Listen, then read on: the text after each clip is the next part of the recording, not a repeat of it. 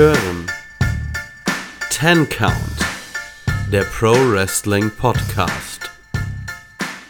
Da sind wir mal wieder beim Ten Count Wrestling Podcast.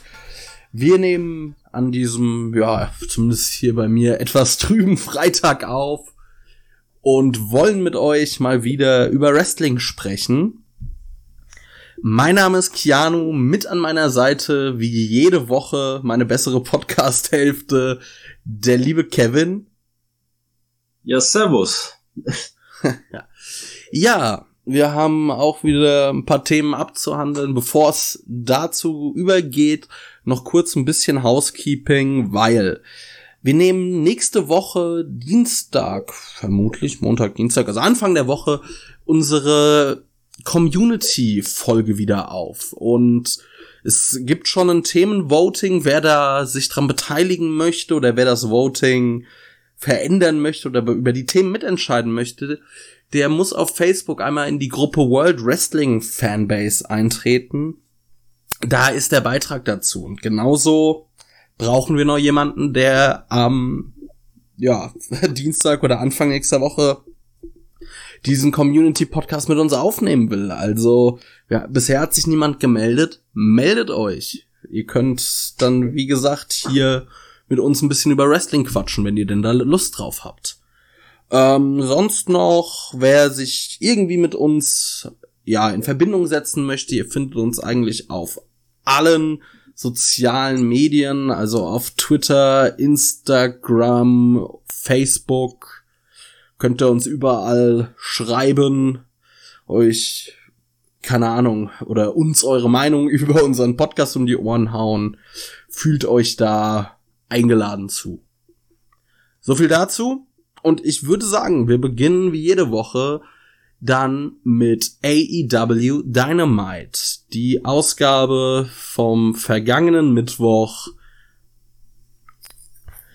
Ja, es begann eigentlich wie immer in den letzten Wochen und zwar mit einem Match vom Hangman Adam Page, also das schon vorher angesetzte Match. Hangman Adam Page gegen The Machine Brian Te Brian Tesser schon Brian Cage. Ähm, und wir kamen gar nicht dazu, den Entrance vom Hangman richtig zu sehen, weil es gab direkt eine Attacke von Team Tess gegen den Hangman. Und ja, die Dark Order kam raus, äh, rettete den Hangman zumindest davor, vom kompletten Team Tess äh, durch den Wolf gedreht zu werden, aber der Hangman fing sich trotzdem eine Powerbomb auf der ja Entrance-Rampe ein und startete in dieses Match dann doch etwas lediert, würde ich sagen. Das war eigentlich auch dann die Story des gesamten Matches. Also vor allem sahen wir einen Hangman, der von Brian Cage durch die Gegend geprügelt wurde und, wie ich finde, großartiges Selling geliefert hat. Äh, wir hatten dann auch ein paar nette Sequenzen, aber am Ende gewinnt Brian Cage das Ding mit äh, dem Drill Claw und ich muss sagen, ich fand's ziemlich dämlich. Man hat den Hang aber jetzt erstmal, Kevin, dein Take zu diesem Match. Ja, also Respekt. Also wie man diese Paarung an die Wand fahren konnte noch, war nahezu unmöglich. Man hat's geschafft. Mein vollsten Respekt an die Person, die das Match gebuckt hat, weil das können nicht viele. Das war schon Vince McMahon Masterclass in seinem, seiner besten Zeit normalerweise. Äh, wenn ich es nicht besser gewusst hätte, hätte ich gesagt, war er selber. Aber da scheint jemand bei AEW Backstage zu sein, der dieses Handwerk bestens beherrscht. Ähm, quasi nach, nach nicht mal sechs Minuten Matchzeit war meine Hand mit meiner Stirn verschmolzen. Das war äh, großes Kino, wirklich. Also nee, wirklich, jetzt mal im Ernst. Ich habe, glaube ich, auf das äh, Selling des Hangman habe ich nicht so viel geachtet, weil ich mich einfach massiv darüber aufgeregt habe, hab, dass man einfach jetzt schon wieder irgendeinen Eingriff einbauen musste. Also wieder dieser vollkommen unnötige Team-Test gegen gegen Dark Order Brawl, den wir jetzt in den letzten Wochen bestimmt fünfmal hatten, dieses Mal um Abwechslung reinzubringen, nicht nach, sondern vor dem Match. Also, sorry, aber das ist billig. Es ist einfach billig und du machst, du baust den Hangman lange auf und das ganze Internet ist sich einig, dass dieser Mann der nächste AEW World Champion sein muss. Wir haben letzte Woche drüber geredet und gesagt, er muss dieses Match gewinnen, eigentlich. Und jetzt haben wir nicht mal das hinbekommen. Und das Allergeilste ist auch noch, dass nach diesem Eingriff konntest du also nach dem Angriff am Anfang konntest du es eigentlich nicht mehr retten. Weil hätte der Hangman dieses Match noch gewonnen, hätte Brian Cage ein absoluter Idiot ausgesehen. Weil er, weil er diesen Angriff vor dem Match gebracht hat und dann noch verloren hätte. So sieht der, so sieht Cage jetzt wenigstens nicht aus wie ein Idiot. Aber der Hangman profitiert mal überhaupt nicht davon, im Gegenteil. Deswegen, also, Scheinbar will man wohl das Match zwischen dem Hangman und Kenny noch etwas herauszögern. Anders kann ich mir nicht erklären, warum man jetzt diese Booking-Entscheidung getroffen hat. Es hätte an dieser Stelle nicht sein müssen. Das Match war für die kurze Matchdauer ja unter, so unterhaltsam wie es sein kann, wenn es mit so einem Mindfuck anfängt. Ja, also gehe ich vollkommen mit. Du hast gesehen, dass du da zwei wirklich gute Wrestler hast, die ihr Handwerk verstehen, aber ich versteh's Booking nicht. Also, ja, man hat den Hangman vielleicht noch ein bisschen geschützt in dieser Na Niederlage, dass er nicht, ähm, also dass er, dass Brian Cage quasi nicht fair gewonnen hat, aber ich verstehe generell nicht, warum man Brian Cage gewinnen lässt. Der Dude hat in den letzten Monaten gefühlt kaum ein Match bei Dynamite gehabt und gewinnt jetzt gegen den Hangman, den man einfach wirklich gut aufgebaut hat. Es ergibt einfach keinen Sinn, weil wo steht äh, jetzt Brian Cage? Immer noch im Niemandsland der Midcard. Dadurch, durch diesen einen Sieg wird er so schnell auch nicht zum, ja, äh, also zu irgendwie World Champ Material eindrucksvoll und gefährlich wirkt der Typ auch na nach ein paar Niederlagen noch, weil er einfach somit das massivste ist, was man irgendwie im Roster hat. Also es ergibt keinen Sinn. Dem Hangman hätte ein Sieg gegen Brian Cage extrem viel genutzt. Brian Cage nützt der Sieg über den Hangman nicht so viel. Also ist irgendwie schon so ein Clusterfuck. Ja, ich äh, kann dir da halt wirklich nur zustimmen. Es ist einfach schwer zu begreifen und vor allem muss man sagen, Brian Cage hat in den letzten Wochen, wie du ja schon gesagt hast, einfach so viel an ja, Reputation einstecken müssen wieder, auch durch diese ganze Darby Allen Fehde wo er dann wo er dann zwar das Match clean verloren hat an sich, aber danach so getan wurde, als wäre es nicht so gewesen. Ähm, es gab einfach in letzter Zeit sehr fragwürdige Booking-Entscheidungen um Brian Cage und ich habe so ein bisschen das Gefühl, dass AEW einfach keine Ahnung hat, wie man Big Guys booken sollte. Ja. Das ist meine persönliche Einschätzung dazu. Ich glaube einfach, dass AEW ähm, ja, ein Problem hat, Big Guys zu booken, weil sie irgendwo nicht einschätzen können, wie viel ein Big Guy einstecken darf, um noch relevant und bedrohlich zu wirken. Und auf der anderen Seite aber auch nicht wissen, wann der richtige Zeitpunkt ist, dann mal mit einem Big Guy durchzuziehen und ihn wirklich durchgängig extrem dominant zu bucken. Das hat, hat man bislang nicht unter Beweis gestellt, dass man das hinkriegen kann. Man hat das bei fast jedem Big Guy schon ordentlich gegen die Wand gefahren. Miro hat Monate Anlaufzeit gebraucht. Jake Hager ist in kaum einem Match zu sehen. Luchasaurus kann kein Einzelmatch bestreiten. Wardlow wurde von Cody Rhodes besiegt. Ja, und, und Wardlow macht man auch so nichts, obwohl der Typ wirklich gut ist. Das auch. Also, das ist halt einfach, man hat bei Big Guys scheinbar wirklich absolut keinen Plan und ich kann langsam wirklich jeden Big Guy verstehen, der keinen Bock hat, zu AW zu wechseln, weil die Leute wirklich absolut in der Luft hängen. Ja. Als nächstes hatten wir ein Videosegment äh, mit der Elite. Wir sahen die Elite in ihrer Limo und äh, ja, also ich muss sagen, erstmal stellt man die Elite, finde ich, nicht da wie eine Gruppierung, die um quasi den gesamten Main Event einer Promotion dominiert oder quasi an sich gerissen hat, sondern eher wie ein Haufen Clowns. dann wird noch ein bisschen so erzählt, ja, wir haben keine Angst vor Kenny und äh, vor Kenny sei schon, vor Maxley und Kingston. Und auf einmal hupt es und die gesamte Elite ist in Panik dann war es nur Michael Nakazawa, der zum Chauffeur degradiert wurde, damit er, äh, der aus Versehen gehupt hat und die ganze Elite war in Panik.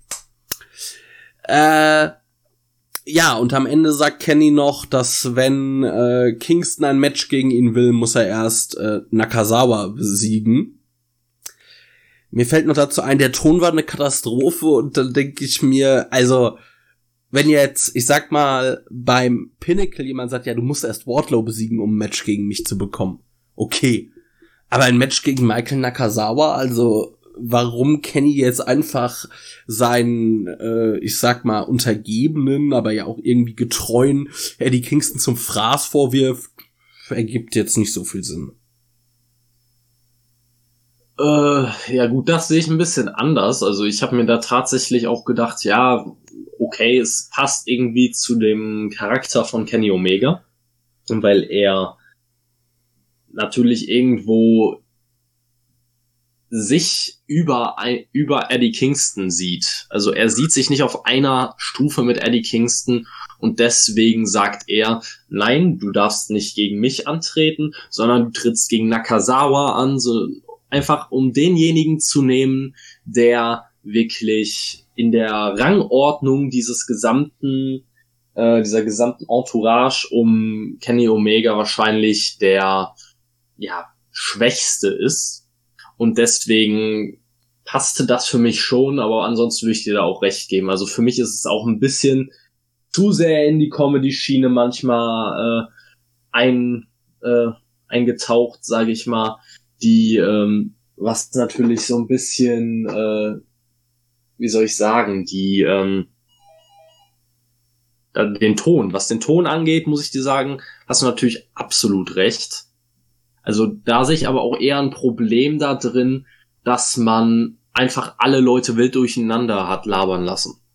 Also dann hatte mal der eine Anmerkung und der eine Anmerkung und der eine Anmerkung. Wenn du dir solche Backstage-Segmente bei der WWE öfters anguckst, dann ist das besser durchgeplant, dann ist das, dann wirkt das mehr nach Showbusiness und weniger nach äh, ein paar Freunde hatten eine Kamera dabei und haben sich beim Labern gefilmt. Ne? Das ist halt, äh, das ist eine Sache, die ich bei, bei AEW auch des Öfteren schon kritisiert habe. Generell die Tonqualität und Produktion, die man durchaus verbessern könnte, noch immer, wo man noch immer eigentlich kaum etwas getan hat, aus meiner Sicht was ich ein bisschen schade finde. Ähm, ansonsten ist mir dabei vor allem aufgefallen, dass ich finde, dass die Bugs in ihrem Heal-Gimmick sehr aufgehen und dass ich alleine finde, dass die Bugs einen Look haben inzwischen, der mega zu ihnen passt. Ja.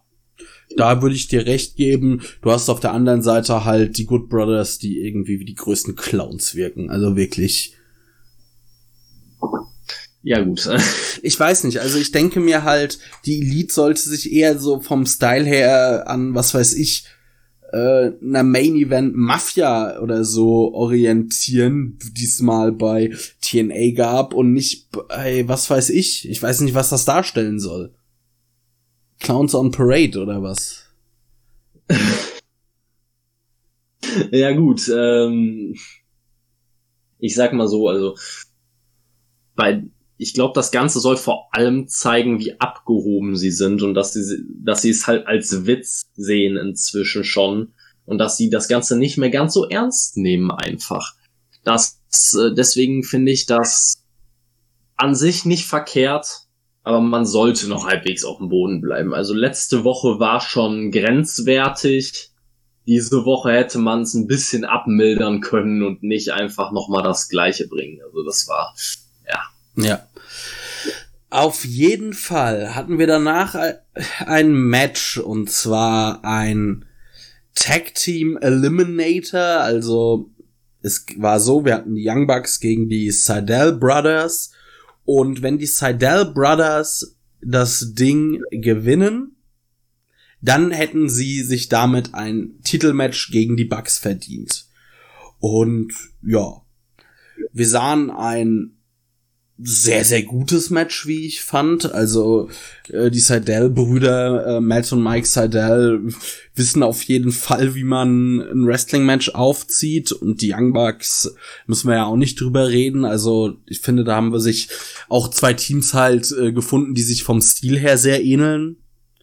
Äh, es war, finde ich, ein sehr kurzweiliges Match. Am Ende gab's natürlich dann in Heel-Manier einen Low Blow und dann den BTE-Trigger gegen Mike Seidel und die Young Bucks haben das Ding gewonnen.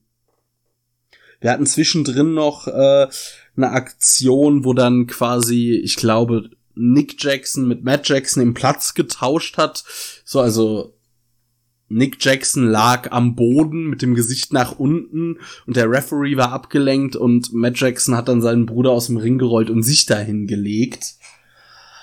Ja, also man kann es auch mit den heelischen Sachen oder so übertreiben, weil mit sowas finde ich immer exposed man Wrestling ein bisschen. Naja, an sich kein schlechtes Match, aber ja, ich weiß nicht, ich finde dieses Heelwork von den Bugs, natürlich soll man es nicht mögen und man soll sie nervig finden, aber ich finde, das ist, also mir ist es persönlich ein bisschen zu drüber. Ich hätte es gern ja heelisch, ja arrogant, aber ein bisschen weniger, ein äh, bisschen weniger Comedy da drinne. Ja, sehe ich 100% genauso. Ähm, das Match an sich war auf jeden Fall gut, hat mir gefallen, hat mich auch vor allem gewundert, weil ich in der Vergangenheit öfter mal Probleme mit Mike Seidel hatte ähm, ich fand ihn persönlich immer ein bisschen fehl am Platz und irgendwie nicht sonderlich passend im Tag-Team mit, mit Matt Seidel. Ähm, aber dieses Match hat mir wirklich gut gefallen. Es hat gut funktioniert. Diese ganze Heel-Face-Dynamik hat gut geklappt. Äh, klar, wie du schon gesagt hast, es waren ein paar Aktionen dabei, die, die waren ein bisschen drüber. Also auch der Low Blow, da muss man dazu sagen, es war ja nicht nur irgendein Low Blow, es war äh, Matt Jackson ist quasi in den Halbspagat gegangen und hat dann, ja, ich weiß es nicht, ich kann es nicht anders beschreiben als Superman Punch meets Great Balls of Fire oder so. ähm, also das war hatte was von einem Karate Dick Punch oder so. Ich kann es anders, kann ich es kaum beschreiben. Also an der Stelle es hört sich doof an für alle Zuhörer, die Dynamite nicht gesehen haben. Es sah aber auch so doof aus, wie es sich anhört. Ähm, dann gab's auch ähm, unter anderem eine Situation, wo ich glaube Matt, ich weiß es gar nicht, ob Matt oder Mike Seidel, auf jeden Fall einer von den beiden ist in einen in eine Clothesline gelaufen von Matt Jackson bei der er quasi stehen geblieben ist. Also die Leute, die beiden oder einer von den beiden ist auf ihn zugelaufen. Er hat den Arm einfach nur seitlich ausgestreckt und sie sind quasi in ein, eine Clothesline gelaufen, ohne dass sich Matt auch nur im geringsten bewegt hat. Das dann noch mit, zusätzlich zu diesem äh, Ding, wo sie quasi Twin Magic gespielt haben, ohne dass sie auch nur ansatzweise Zwillingsbrüder sind. Das war ähm, alles ein bisschen zu viel. Also gab, das Match hatte aber auch seine Stärken. Ich fand gerade bei Nick Jackson merkst du, dass der in dem Heel-Gimmick besonders aufgeht. Ja. Während ich Nick sehr farblos fand, äh, während dem letzten Face Run, finde ich ihn jetzt wirklich genial. Im Ring ist er sowieso schon unfassbar gut, aber ansonsten hatte er immer so seine Probleme damit, ähm, ja, seinen Charakter rüberzubringen, weil er meistens auch am Mic nicht gerade überragt hat. Aber ich fand hier insgesamt ein gutes Match, kann man so machen, Strich drunter, aber beim nächsten Mal bitte ein bisschen weniger Scheiße. Ja. Und also ich muss ja sagen, ich mag Matt und Mike Seidel, die liefern konstant eigentlich gute Matches ab. Aber ich frag mich, also gerade Matt Seidel, gewinnt, ist der wirklich, also es ist mittlerweile an einem Punkt, wo du ihn fast schon nicht mehr gebrauchen kannst, weil du weißt doch eh, dass er das Match verliert. Also so der, der bräuchte jetzt mal quasi eine kurze Jobberpause, um mal wieder ein bisschen Reputation zu sammeln, weil mittlerweile, der hat ja, hat er gefühlt ein Dynamite-Match schon mal gewonnen? Ich glaube nicht. Boah, das, das würde aber dann auch wirklich einige Monate zurückgehen. Ähm, ich kann mich auch nicht mehr dran erinnern. Ähm, ich muss halt hier auch noch mal zu dem Match sagen, also erstmal zum erstmal zu Matt Seidel. Ich stimme dir komplett zu. Der Mann hat mehr drauf und ich bin auch der festen Überzeugung, man kann aus ihm einen guten, soliden Mitkader machen. Das, was er jetzt gerade macht, ist eigentlich seiner nicht, nicht wirklich würdig. Aber ich glaube, das ist ja auch der Hauptgrund, warum man Mike Seidel überhaupt reingeholt hat, weil man sonst einfach für Matt nichts hatte. Was man natürlich auch kritisieren kann. Ne, ja. Ne, warum man so jemanden unter Vertrag nimmt, äh, ohne Pläne für ihn zu haben. Ja, vor allem, er war ja ähm, noch, äh, sorry, dass ich dir da reingrätsche, bei All Out 2020 gab es ja bei der Casino Battle Royale einen Joker, also den der letzte, der reinkommt, der und man wusste nicht, wer es ist und dann kriegt quasi Matt Seidel diesen Spot, der, der letzte, der, ich sag mal, das ist wie die Nummer 30 im Royal Rumble und das hatte sich da dann schon groß angefühlt. Ist halt scheiße gelaufen, dass er natürlich seine erste Aktion gebotcht hat, was tatsächlich nicht mal seine Schuld war. Aber irgendwie danach ist dann, weiß ich nicht, ob man daraufhin dann gedacht hat, jetzt äh, ändern wir unsere Pläne für ihn, was ich mir aber eigentlich nicht vorstellen kann. Also irgendwie ist man da sehr planlos, was ich schade finde, weil auf jeden Fall ist er ähm, ein, so, auf je, ein solider Mitkader und gerade wenn Fans wieder da sind, also dass er ein absoluter Fanliebling ist, da müssen wir ja auch nicht drüber reden. Ja, 100 Prozent, auch alleine äh, aufgrund seines Stils. Ja. Aber was ich noch an dem Match zu kritisieren habe, ist erstmal der Titel. Also sie sagen, es ist ein, um es nochmal festzuhalten, ein Tag Team Championship Eliminator Match. Ich habe dieses Match, ich habe mir, ich habe das nur gelesen und dachte mir nur, bitte was? Also ich bin, vielleicht bin ich auch ein bisschen zu WWE vorgeprägt, aber unter einem Eliminator Match verstehe ich kein Number One Contender Match. Also Number One Contender Match ist für mich relativ deutlich ausgedrückt. Ein Eliminator Match ist für mich ein Elimination Match. Und das hatte nichts damit zu tun. Ähm, darauf auch noch, ähm, auch noch, dass man vorher überhaupt ein Videopaket einspielen musste von, ich glaube, es hieß ja The House Always Wins. Äh, davor musste man ein Videopaket einspielen, damit dieses Match überhaupt legitimiert werden konnte, weil da hatten ja, glaube ich, äh, Matt und Mike, Mike Sardell zusammen mit, ich glaube, Phoenix und Park hatten, hatten die Bugs unter anderem besiegt. Ja. Ähm, aber fand ich schon eine sehr eigenartige Legitimation dieses Matches, äh, das auf einer ja, Multiman, äh, auf einen Multiman-Sieg bei einer Hausshow zu begründen und dann äh, zusätzlich noch dazu das mit dem Titel als Eliminator-Match wo ich mir nur gedacht habe, hättet ihr euch nicht ein, eine andere Bezeichnung, die klarer ist, ähm, ja, ausdenken können? Ja. Schwierig. Vor allem für was gibt's denn Rankings? Hust, hust. Ja. ja.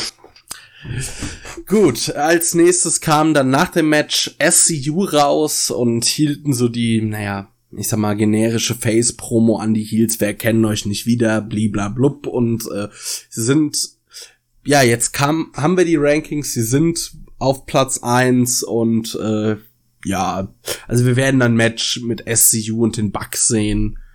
Da bin ich mal sehr gespannt drauf, aber ich glaube, viel mehr gibt's dazu auch nicht zu sagen.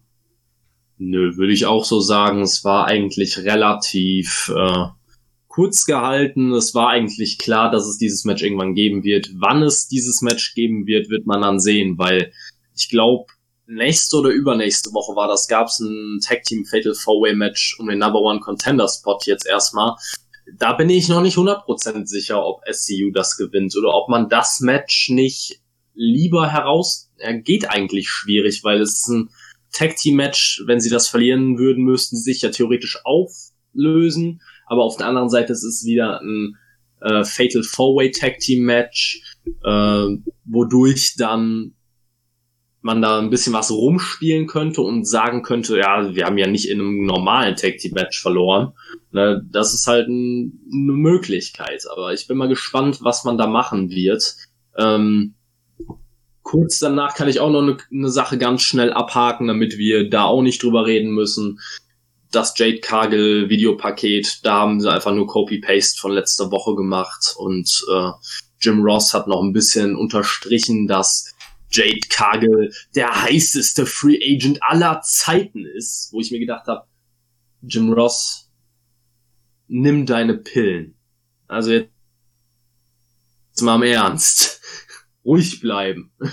Ja, ja, aber das Videopaket hätte man sich sparen können. Das war verschwendete Not. Ja, vor allem hat das Segment einfach nur gezeigt, ja, Jack Cargill braucht ganz dringend einen Manager.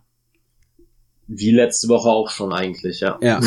Als nächstes, wenn wir schon bei Managern sind, hatten wir Orange Cassidy mit Trent gegen Penta El Ciero Miedo mit Alex Abrahantes. Und ja, wie ich finde, hatten wir ein extrem unterhaltsames Match. Also gerade zu Beginn diese klassische Orange Cassidy ähm, Sequenz mit Händen in den Hosentaschen war, finde ich, richtig gut. Äh, also die beiden würde ich behaupten, also Penta und äh, Orange Cassidy haben auch durchaus Chemie. Mir ist da auch noch äh, in Erinnerung geblieben, dass Penta seinen typischen Armbreaker zeigen möchte, aber Orange Cassidy sich davor bewahrt, indem er seinen Arm in seine Hosen oder seine Hand in seine Hosentasche steckt und so da gab es dann ein bisschen hin und her und dann schnappt sich, also dann sahen wir einen sehr komischen Kickout nach dem Beach Break, also das war irgendwie weird, was auch immer das war. Es war kein wirklicher Kickout oder es war scheiße gefilmt. Und dann schnappt oh. sich Alex Abrahantes das Mikrofon und sagt äh, und will so wieder oder fängt halt jetzt an, dann quasi über die Mutter von Orange Cassidy will er herziehen. Orange Cassidy schmeißt ihn in den Ring fängt sich dann erst ein Superkick ein, aber tatsächlich hat man das Ganze so ein bisschen dann, also man hat auf jeden Fall den Spieß dann mal umgedreht von Face-Seite und es lief darauf hinaus, dass Orange Cassidy dann diese Woche ähm, Penta mit dem Mikrofon einen Orange Punch verpasst und Trent noch Alex Abrahantes davon abhält, das Cover zu unterbrechen und somit gewinnt Orange Cassidy das Ding gegen Penta. Und ich sag jetzt einfach mal, dieser Sieg war, wenn, also wenn du eine Fehde von irgendwie dem, den Best Friends gegen Steph Triangle aufziehen möchtest, wonach es ja aktuell aussieht, bleibt dir keine andere Wahl, als Orange Cassidy gegen Penta gewinnen zu lassen, weil er wohl der einzige ist, den man gegen irgendwen vom Death Triangle gewinnen lassen kann. Ja, und Penta ist mal wieder die arme Sau, die sich hinlegen darf, weil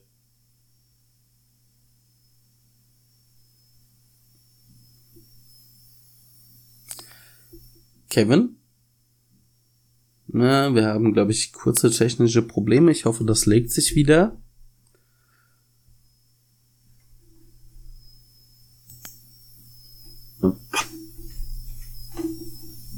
Äh, Kevin? Und Phoenix aufs Verrecken nicht verlieren dürfen. Du warst gerade komplett äh, das ist äh, weg. Könntest du noch mal von vorne anfangen? Das zieht sich auch schon über mehrere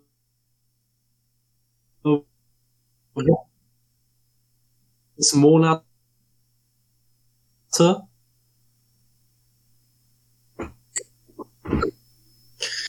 Ähm, ja, jetzt muss ich mal überlegen, wo ich war.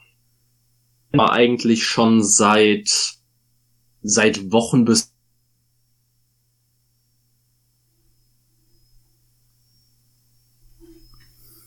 so. Jetzt war ich einmal komplett gekickt aus dem Sprachchat. Ja, jetzt sag noch mal was. Ja. Ja, jetzt geht's. Ja, jetzt geht's wieder. Ja, ich weiß auch nicht, was hier gerade wieder abgeht. Gut, wir, ähm, sind, wir sind auch drauf. Äh, du warst bei Penta ist die ärmste Sau. Ja, die Penta ist halt tatsächlich auch die ärmste Sau. Das zieht sich jetzt schon seit Wochen bis Monaten, dass der Mann eigentlich immer den Pin einstecken muss, wenn das Death Triangle eine Fehde hat, weil einfach Phoenix oder Pack noch möglichst gut protected werden sollen. Und ich bin kein Fan gewesen. Ich bin kein Fan gewesen von davon, dass Orange Cassidy hier gewonnen hat, auch wenn ich verstehe, dass es, dass es sein musste, aber ich brauche diese Feder an sich schon nicht. Ähm, und außerdem hat mir das Match auch einfach nicht gefallen. Das, was du als positiv angesprochen hast, war für mich einfach drüber. Also wieder mal am Anfang dieses ja unnötig lange Rumgespiele von Panther und Orange Cassidy mit den, ah, er will die Hände in die, in die Hosentaschen tun. Ach nee, da, ich lass ihn jetzt aber nicht, bin ich böse. Jetzt zeige ich ihm hier wieder, ich habe keine Angst, dann ziehe ich meinen Handschuh aus, dann schmeiße ich den irgendwie weg und dann, oh mein, mein Gott, sind wir beim, ist das hier noch Wrestling oder, oder was, oder wen wollt ihr verarschen? Das ist so ein Punkt, wo ich wirklich meine Probleme habe, die, wo ich Glaubwürdigkeit im Wrestling anspreche. Äh, das ist einfach Orange Cassidy ja grundsätzlich vom, äh, vom, vom ganzen Charakter her.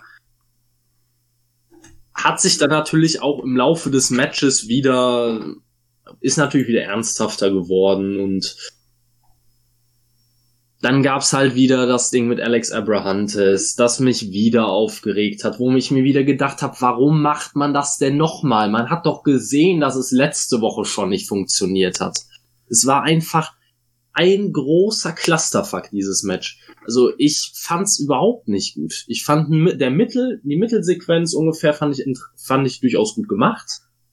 Aber dann gab's wieder einige Sachen, die mich halt komplett aufgeregt haben.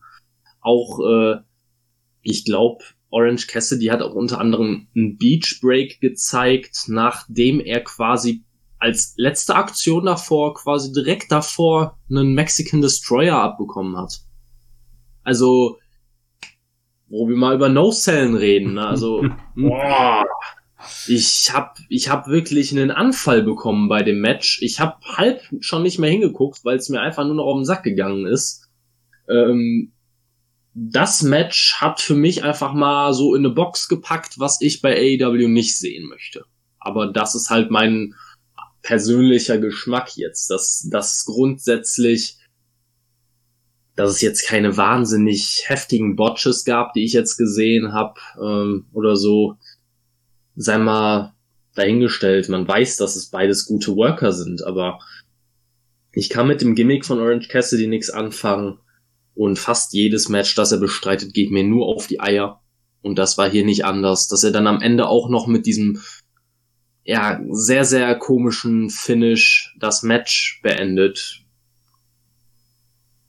Ich, äh, ich bin geschafft gewesen nach diesem Match. ja, ich kann es nachvollziehen. Mich hat es tatsächlich einfach irgendwie unterhalten. Ich fand es lustig. In manchen Sachen. Und ich bin ja eigentlich auch oft jemand, der irgendwelchen Comedy-Kram hatet. Also mir geht die Lied richtig auf die Nerven. Aber das fand ich jetzt irgendwie einfach mal ganz gut. Aber ich muss auch sagen, diese ganze Fehde Best Friends gegen äh, Death Triangle, das ist einfach, das passt nicht zusammen, weil das Death Triangle ist einfach zu ernst, zu eigentlich auch weit oben in der Card beheimatet. Das sollte man irgendwie lassen es gäbe ja genug andere Stables und Tag-Team-Sachen, mit denen man die Best Friends durchaus auch in eine unterhaltsame Fehde packen könnte. Eben drum. Ja, Danach gab's ein kurzes Tony Schiavone-Interview mit Dr. Britt Baker, die auch nur mehr oder weniger sagt, siehste, jetzt bin ich Nummer eins der Rankings. Und das war's dann eigentlich auch schon und ich kann nur beten, dass es dann irgendwann, also zum einen Hikaru Shida und auch ich endlich erlöst werden und wir eine andere, eine andere Women's Champion, einen anderen Women's Champion sehen, weil das ist aktuell, ja, haben wir uns genug drüber aufgeregt. Ich will Britt Baker einfach als Titelträgerin sehen. Ich, äh, ich auch. Ich weiß gar nicht, was man dazu noch groß sagen kann. Ich glaube, wir haben dazu in den letzten Wochen mehr als genug gesagt. Ähm, was man hier noch positiv anmerken kann, ist, wir haben uns auch in den letzten Wochen oft genug über Tony Schiavone Interviews aufgeregt. Britt Baker schafft es tatsächlich, ein Tony Schiavone Interview cool zu machen und unterhaltsam zu machen.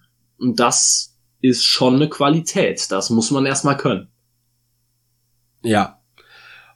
Und als nächstes hatten wir wieder Tony Schiavone, denn wir sahen nun das, ich sag mal, Parlay zwischen dem Pinnacle und dem Inner Circle. Und also The Pinnacle kam als erstes raus mit eigener Security. Das war so diese typischen Wrestling Security Guys, die eigentlich von jedem Cruiserweight vermöbelt werden können im Normalfall.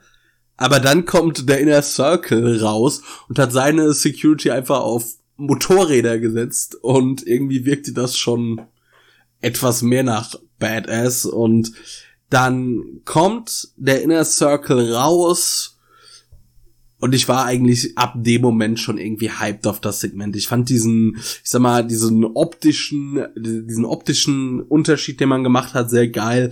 The Pinnacle eher, ja, also du hast MJF im Anzug alle etwas gesitteter und dann hast du halt den Inner Circle alle irgendwie in Schwarzlederjacken. Also auch wenn es teilweise schon so ein bisschen simpel gemacht ist oder ja, fand ich dieses optische Element einfach sehr cool und dann haben wir eine Sean Spear Promo gehalten, die eigentlich gar nicht so schlecht war. In der es eigentlich darum ging, dass, also weil, man muss ja dazu sagen, dieses Blood and Guts oder Wargames Match ist ja so zwei Starten und dann kommt immer pro Team einer rein. Und ein Team hat dann halt eben immer einen Vorteil, wenn der nächste reinkommt, weil es dann ja immer eine Handicap-Situation ist, bis alle drin sind. Und eigentlich sollte es wohl einen Münzwurf geben, aber Sean Spears sagte, Pinnacle sollte das oder dieses Anrecht bekommen, weil sie wurden ja in das Match äh, gepackt und noch gegen Sammy Guevara hat er gesagt, das ist so ein Motto, bring dich um. Und Sammy, also diese Promo von Sean Spears war echt nicht schlecht, aber Sammy killt ihn dann einfach damit, dass er ihn einfach nur sagt, was willst du eigentlich? Du, du bist nicht nur hier ein Versager, du warst auch da schon ein Versager, wo du herkommst. Dann gab's ne, noch ein auch gutes Promo-Duell zwischen Santana und Ortiz. Es war auch so mehr oder weniger, ihr kommt alle nicht heil da raus. Und dann kam aber eigentlich das Highlight dieses Segments. Nämlich erst hält MJF eine Promo die äh, extrem gut ist, weil M also MJF lobt Jericho dafür, dass er AEW eine Zeit lang getragen hat, aber dass MJF ihm jetzt diese Bürde abnimmt und dann kommt Chris Jericho, also der, ich weiß nicht, was mit dem Mann aktuell los ist, aber der haut, also dass der Mann gut am Mikrofon ist, das war ja jedem klar. Aber was der an Promos im Wochentakt aktuell raushaut, ähm, weil er dann sagt zu MJF, so Spots nimmt man, also so Spots nimmt, dass man die nicht einfach so nimmt, sondern man verdient sie sich. Und äh, das und er rekapituliert dann ein bisschen seine Karriere und das geht dann auf Blood and Guts ein, dass am Ende sie siegreich über dem Pinnacle stehen müssen und diese Promo, also wer Dynamite nicht gesehen hat, kann ich nur sagen, guckt euch diese Promo an, die ist so gut. Also, wenn Jim Ross bei der letzten Promo schon von der Immortal Promo gesprochen hat, was ist das? Äh, the Next Immortal Promo? The Next Immortal Thing? ja, gut, äh, dann muss, das muss man sich bei Jericho echt langsam fragen. Also, Wo, wo geht's noch hin? Was ist das Limit? Wie gut geht noch? Also es ist halt wirklich von Woche zu Woche, der Mann schafft es einfach einen darauf zu hypen, egal was er macht. Aber das ist halt, glaube ich, auch Chris Jericho in a nutshell. Der könnte auch, also er hat es geschafft, sein äh, Champagner-Over zu bekommen, seine, seine Kreuzfahrt, eine, eine fucking, fucking Klemmbrett. Also der könnte dir wahrscheinlich seine Einkaufsliste runterbeten und du wärst gehypt aufs nächste Mal einkaufen. Ähm, ja. Ich weiß, ich weiß auch nicht. Also das war einfach nur ganz, ganz, ganz stark und ich freue mich wahnsinnig auf dieses Match. Ich bin sehr gespannt, welche Route man da am Ende einschlägt. Ähm, zu Sean Spears muss ich halt noch sagen, ich stimme dir dazu. Die Promo von Spears war halt echt stark. Man muss halt jetzt nur anfangen, Spears halt auch irgendwas an Grundlage zu geben. Ne? Der Mann hat keine Grundlage, über andere schlecht zu reden und andere runterzumachen. Man sieht's ja gerade. Der Mann bietet Angriffsfläche bis zum Mond und zurück. Also jetzt mal im Ernst. Der, er kann kein Promo-Duell gewinnen. Das ist unmöglich. Jeder, der dann, der von ihm quasi runtergemacht wird, kann als Gegenargument sagen, ja, du hast es halt nirgendwo zu was gebracht. Ne? Also, warum sollte ich mir von dir was sagen lassen? Das ja. Einzige, wie man da rauskommen kann, ist nicht, ihn einfach nur schick schwarz anzuziehen und irgendein Stable zu stecken und ihn weiterhin derjenigen, derjenige lassen zu, äh, sein zu lassen, der jeden Pin einsteckt, sondern er muss jetzt halt auch mal zeigen, Sean Spears ist ernst zu nehmen. Sean Spears kann auch mal einen Sieg für The Pinnacle einfahren und ähm, ja, so nimmt man dem Ganzen ein bisschen die Grundlage, aber so war es halt klar, dass Sammy ihn am Mai komplett umbringen wird. Ja. Und jetzt stelle ich dir die Frage, wer soll das Ding gewinnen, deiner Meinung nach? Äh, ich, ich bin jetzt ein bisschen hin und her gerissen. Mhm. Auf der einen Seite braucht The Pinnacle eigentlich den Sieg. The Pinnacle braucht den Sieg auf jeden Fall, weil sonst kannst du die Gruppierung eigentlich fast schon direkt wieder auflösen. Das Problem ist nur, ich glaube, dass AEW dieses Programm lang ziehen möchte, sehr lang ziehen möchte. Ähm, und deswegen kann ich mir sogar gut vorstellen, dass der Inner Circle gewinnt, aber ich bin mir nicht ganz sicher. Weil das ist mein Punkt. Eigentlich The Pinnacle bräuchten es, weil diese Gruppe hat noch nichts gezeigt. Aber der, ich finde der Inner Circle, also, ist so heiß, also, oder Jericho hat diesen Inner Circle so heiß gemacht, dass du den das eigentlich gewinnen lassen musst, wie ich finde. Also, wenn ich mir das überlege, klar, das Pinnacle-Debüt war stark, aber die Rückkehr des Inner Circles fand ich war noch stärker. Und ja, MJF hält geile Promos, aber was Jericho in den letzten Wochen an Promos geliefert hat und ich finde einfach, der Inner Circle ist gefühlt heißer als je zuvor. Ich tu mich da irgendwie auch schwer mit, aber ich wäre nicht böse drum, äh, wenn der Inner Circle das gewinnt. Und von mir aus setzt diese Fehde fort, weil augenscheinlich holt sie das Beste aus dem Inner Circle raus und äh, The Pinnacle ist auch gut. Und von mir aus kann man ja irgendwie sonst sagen, ja, wir schmeißen Sean Spears aus dem Pinnacle als Grund, weil das der Grund für diese Niederlage ist. Und äh, dann hat man auch dieses fünfte Rad am Stable einfach mal weg. Ja gut, aber dann kann man Sean Spears tatsächlich auch feuern. Also wenn, wenn ja. das passieren sollte, dann kann man halt Sean Spears ähm, begraben endgültig. Dann ist der Mann, äh, dann braucht der Mann sich halt in keiner Promotion, die größer ist als, ich sage jetzt mal, größte Impact Wrestling jemals wieder sehen lassen. Ja, also das tut mir jetzt, würde mir dann leid für ihn tun, aber ich sehe nicht, dass man Sean Spears noch irgendwie retten kann. Ich sehe Möglichkeiten, aber man müsste dafür halt auch langfristig bei einer Entscheidung bleiben. Und jetzt seien wir mal ehrlich, AEW baut große Fäden oder beziehungsweise große, große Stars. Um die buckt man langfristig.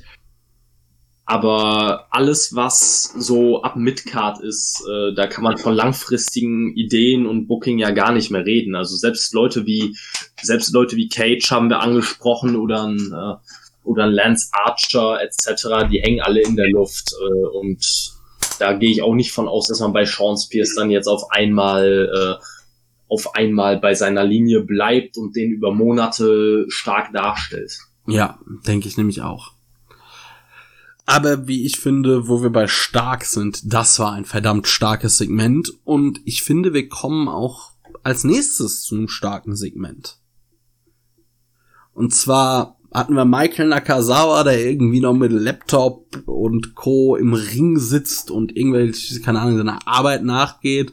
Und Eddie Kingston kommt raus und sagt einfach nur von wegen, ey, dass er diesen scheiß äh, Sports Entertainment Crap nicht mitmacht. Ähm, und fort, also er ruft Kenny raus, ähm, und der kommt auch raus und sagt, ja, du bekommst halt ein Match gegen mich nur, wenn du gegen Nakazawa gewinnst. Und auf einmal äh, schlägt Nakazawa von hinten mit seinem Laptop zu. Das nützt ihm aber auch nicht viel, weil er relativ schnell am Boden ist. Eddie Kingston sich einen Klappstuhl nimmt und äh, ja, er droht Kenny so von wegen, wenn du jetzt nicht kommst, breche ich Nakazawa den Knöchel. Und Kenny in bester Heel-Manier sagt, mach doch, ist mir doch egal. Und irgendwie ruft er dann nach Brandon Cutler. Ich habe tatsächlich nicht mehr im Kopf, warum er nach dem ruft. Und der fliegt auf einmal äh, durch den Tunnel raus. Und dann stapft ein John Moxley nach draußen, prügelt Kenny in den Ring, packt ihn in einen Sleeper und dann, ja, nehmen sie sich Kenny vor und stecken seinen Fuß oder Knöchel in den Klappstuhl. Don Callis kommt raus, äh, ziemlich in, also wirkt sehr panisch. Und äh, Moxley und Kingston erpressen ihn oder erfordern sich so, dass also ein Tag Team Match Kenny und Naka, mit äh, Nakazawa gegen Mox und Kingston. Sonst ist halt der Knöchel von Kenny hin und ja, Callis stimmt zu und somit ist dann das Match für nächste Woche angesetzt.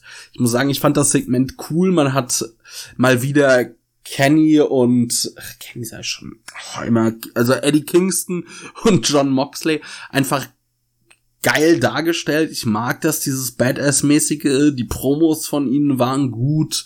So muss man die beiden darstellen. Das hat mir sehr gut gefallen. Vor allem, weil sie einfach mal nicht die dummen Faces waren, sondern einfach, ja, halt schlauer waren als, oder sich einen Plan gemacht hatten und halt Kenny und die Elite überlistet haben.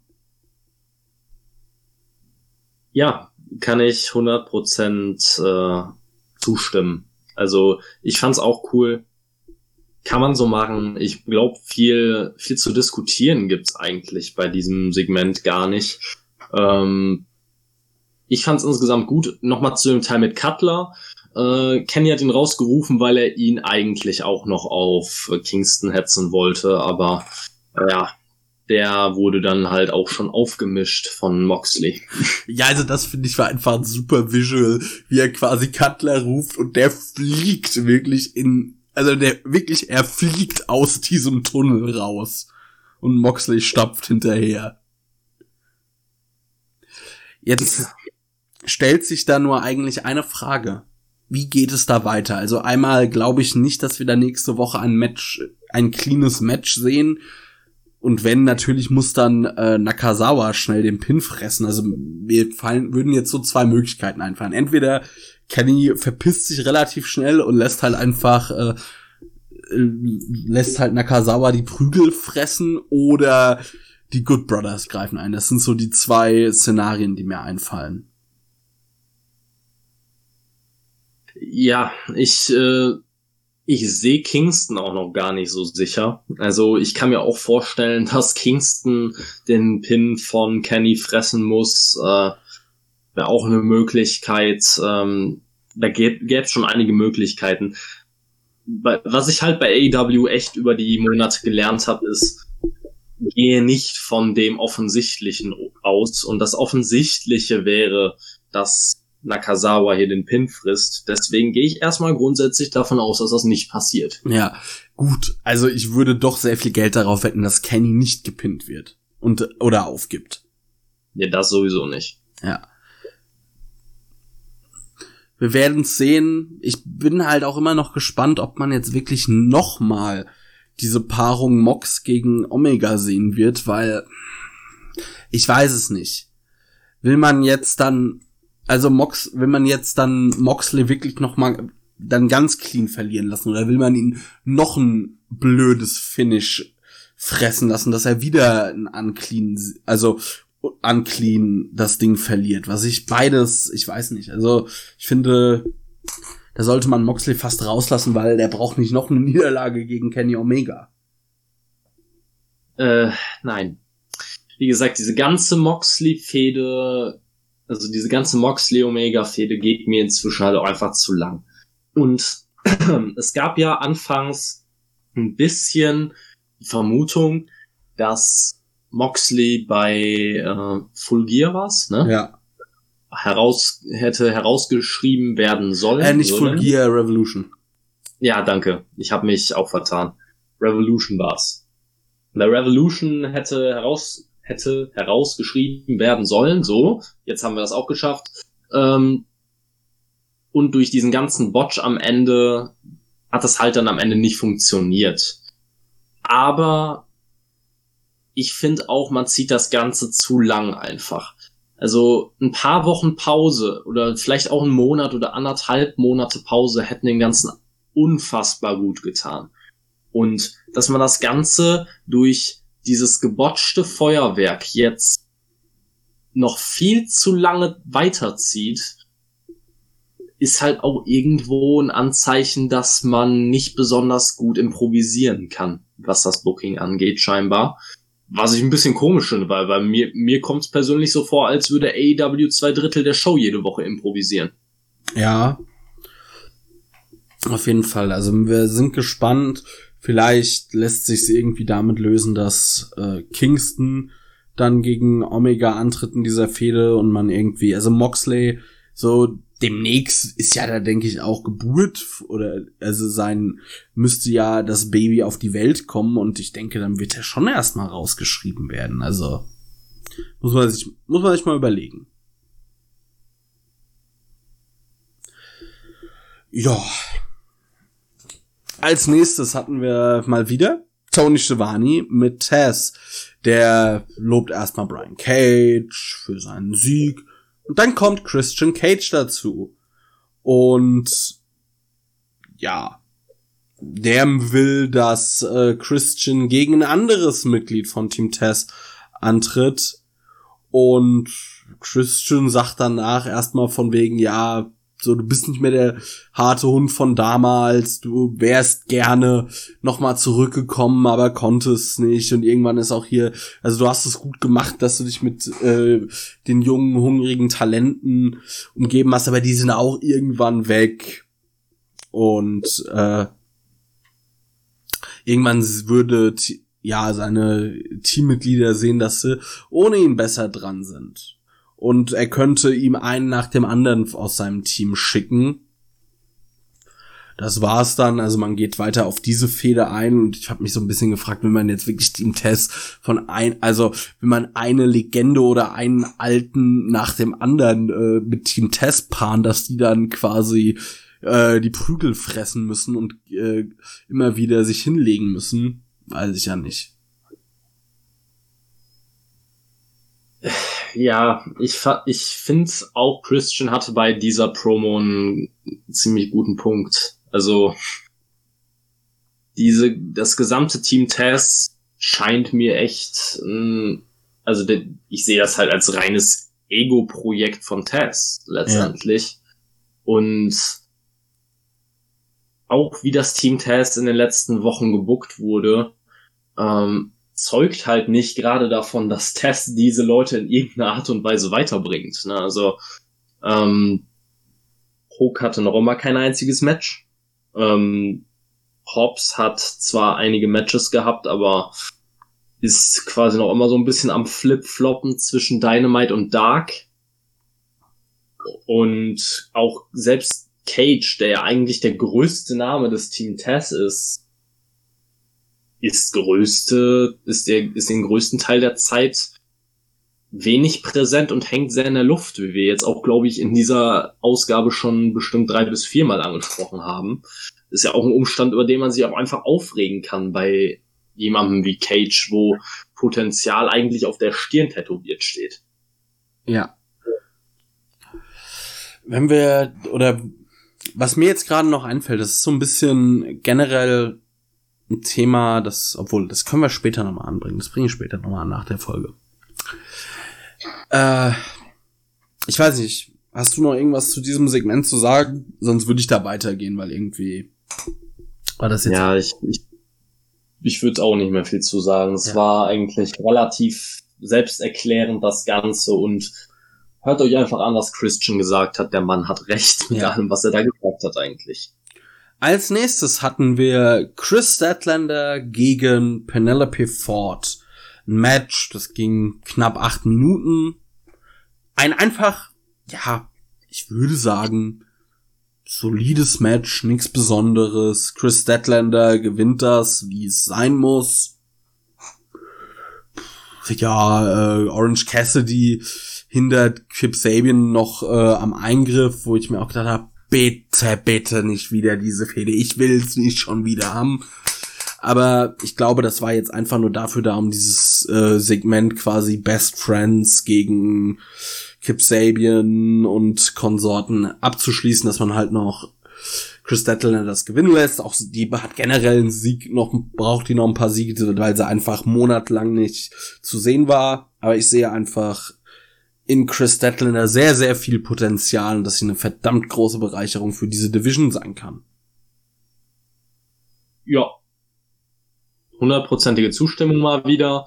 Kann man auch, glaube ich, schnell abhaken. War ein unterhaltsames Match. Ähm, an sich, Penelope Ford gefällt mir im Ring noch nicht so überragend gut, wie sie sein könnte aber ansonsten solide, kann man so bringen, war auch nicht zu lang. Ich habe da eigentlich nichts zu meckern. Ja.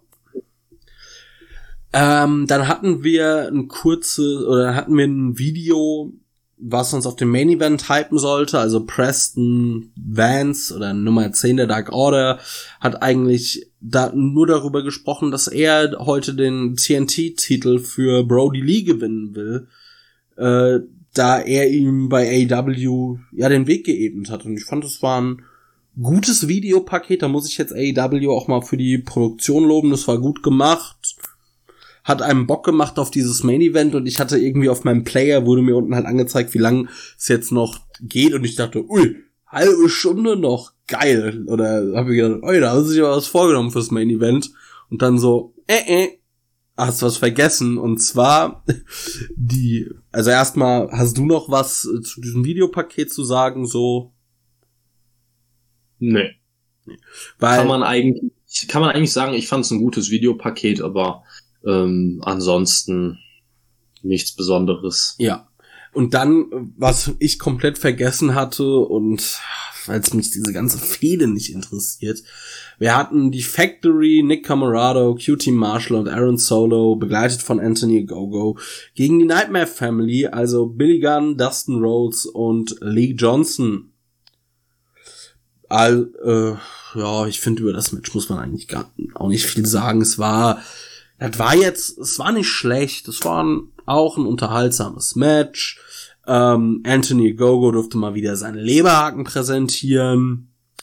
Man will das wohl wirklich durchziehen, dass das der Finisher von ihm wird. Ähm, ja, haben wir auch schon drüber gesprochen. Und am Ende fährt Cutie Marshall den Pin gegen Lee Johnson ein. Ähm, und ja, erstmal bis dahin. Was sagst du zu diesem Match? Also das Bullshit-Finish hat für mich sowieso komplett wieder alles zerstört. Also davor war ich, da war ich an einem Punkt, wo ich gesagt habe, okay, das Match ist in Ordnung, das kann man so machen. Und äh, auch nach dem Hot Tag von Lee Johnson, das war wirklich unterhaltsam, das war gut. Ich mag Lee Johnson ja grundsätzlich sowieso. Ähm, aber ab dem Punkt, wo Anthony Ogogo seine komischen Leberhaken ausgepackt hat, die dann mehr so aussahen, als wären sie einfach nur die härtesten Low Blows aller Zeiten, ähm, ich konnte nur, ich konnte nicht anders als dauerhaft mit dem Kopf zu schütteln und ich bin mit dem Kopfschütteln auch noch immer nicht fertig. Ja. Also mal ganz ehrlich, man hat das ganze Match damit wieder ruiniert. Äh, bis zu dem Punkt dachte ich mir wirklich, ah, Nick Camarado sah in dem Match gut aus. Und auch Lee Johnson du, konnte ein bisschen was zeigen und das hat, gerade den beiden hat das wirklich viel gebracht. Aaron Solo ist noch immer derjenige, der ein bisschen überflüssig ist in The Factory. Ähm, ja, Billy Gunn und Dustin Rhodes brauchten nicht viel Spotlight. Ähm, aber an dem Punkt, wo man Anthony Ogogo eingebaut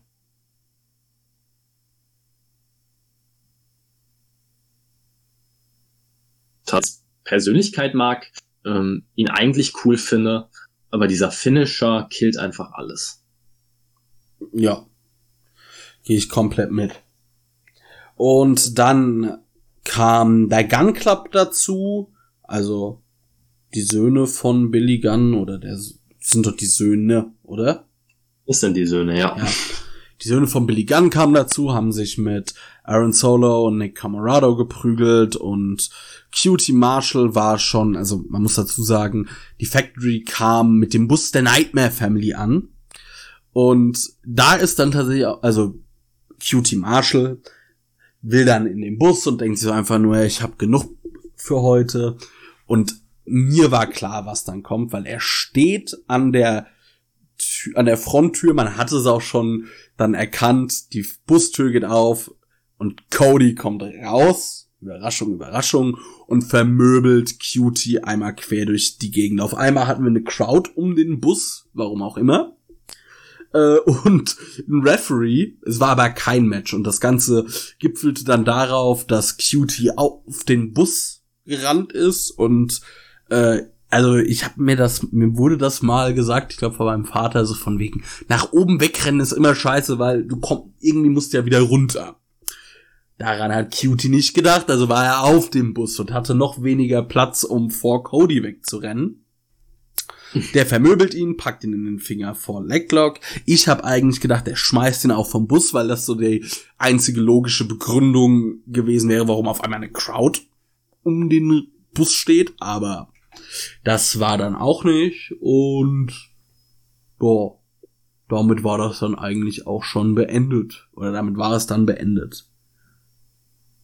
Also, erstmal dein Vater ist ein weiser Mann ich weiß nicht, äh, wie die auf die Idee gekommen sind, dass das eine gute Idee ist. Also erstmal muss man ja auch dazu sagen, du hast es selbst angesprochen, die Crowd. Ich habe mir von Anfang an gedacht, äh, äh, was wollt ihr jetzt hier? Dann kam der Teil, wo QT auf den, Bu auf den Bus geklettert ist, wo ich mir dachte, was ist deine Mission? Wo willst du hin? Also es, es ist mit wirklich einfach mal, wenn man drüber nachdenkt, ist das die dämlichste Sache, die er hätte machen können. Er hatte einen freien Parkplatz, wo er überall hätte hinlaufen können. Cody hat, hatte ordentlich Abstand zu ihm. Rennt er einmal über einen Parkplatz und versteckt sich irgendwo, findet er die nie wieder, aber doch nicht auf den Bus. Und dann kam der Moment, wo ich mir endgültig dachte, was passiert hier gerade? Dann stehen auf einmal Cody und Aubrey Edwards auf dem fucking Bus. Und Cody nimmt ihn in einen Figure 4 Leglock. Äh, was habe ich da gerade gesehen? Zum Ernst, er, er, hätte alles machen können. Er hätte den auch einfach mit einem Body Slam auf den Bus wäre vielleicht ein bisschen riskant gewesen. Ja, klar.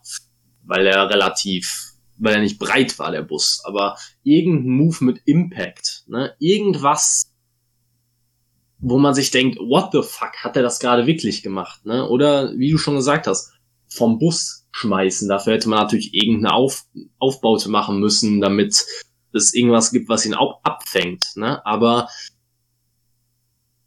so war es einfach nur ganz weird. Es war eine sehr, sehr weirde Situation, eine Crowd, die Cody wie einem großen Helden zugejubelt hat, als er Cutie auf dem Bus in den Figure Four Leg Leglock nimmt und danach jubelt, als hätte er gerade eben, weiß ich nicht, also als hätte er gerade eben irgendwie Corona besiegt oder so. Ich weiß es auch nicht. Ja.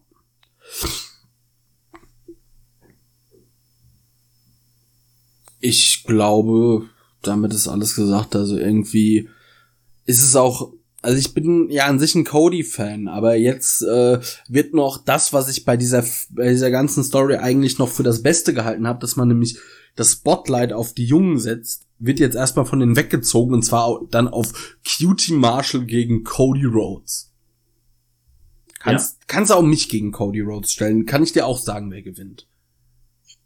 Eben, das, äh, das würde ich auch kritisieren. Ich bin auch ein großer Cody-Fan. Ähm aber hier sehe ich einfach, ich sehe den Sinn nicht, warum man QT da reingeschmissen hat. Dass man Cody diese Fehde führen lassen muss, keine Frage. Aber ich hoffe wirklich, dass im Verlauf des Programms nicht QT der, derjenige sein wird, der hauptsächlich die Matches bestreitet. Auf der anderen Seite wünsche ich es mir auch nicht, dass es Anthony Ogogo ist, einfach aus dem Grund, weil man scheinbar nicht in der Lage ist, ihm einen vernünftigen Finisher zu geben. Und ja. bei Nick Camorado auch nicht. Und Aaron jetzt schon schwierig an. Ja. Alles irgendwie. Man macht sich's auch einfach schwerer, als man müsste. Aber viel schwerer. Ja.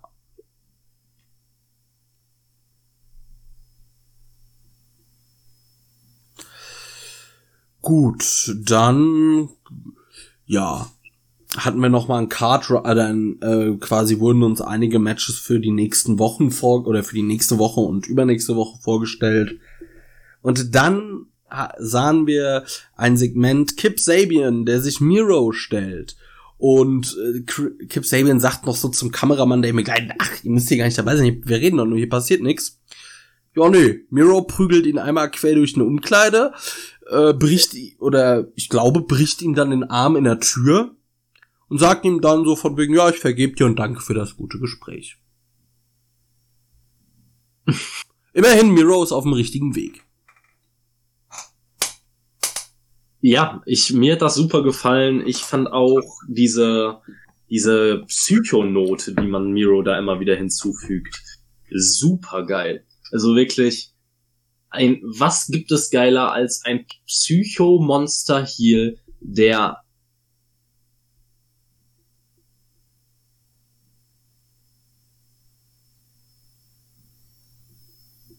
einfach nur kommen lassen möchte auf, auf, also go for it. Macht es. Also er muss jetzt nicht World Champion werden in, nächste, in den nächsten ein, zwei Monaten oder sowas. Ähm, wäre A verfrüht und B würde es halt überhaupt nicht passen, ihn gegen Kenny zu stellen. Ähm, aber ich hoffe wirklich, dass da jetzt bald ein ganz, ganz starker TNT-Title-Run folgt, äh, gefolgt von einem, ja, vielleicht einen kur einer kurzen Zeit ohne Titel und dann kann er auch gerne um den World-Title kämpfen. Ja, Gut. Dann kamen wir auch schon zum Main Event. Wir hatten Darby Allen, begleitet von Sting, gegen Preston Vance von der Dark Order, begleitet mit der Dark Order. Sekunde.